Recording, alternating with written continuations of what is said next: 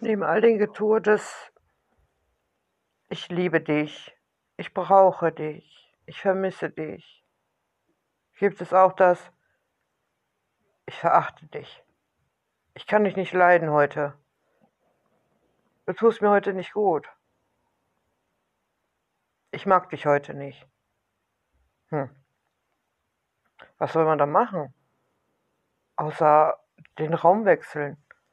Und was ist, wenn man den Raum wechselt und der andere folgt einem? Hm. Üblich wäre es, man überlässt den anderen den Raum. Oder? Jedenfalls gegen Dummheit ist kein Gras gewachsen. Und wenn ich jemandem folge, der mich in dem Moment gerade nicht leiden kann, ist das nicht meine eigene Schuld, wenn er mich angreift? Hm.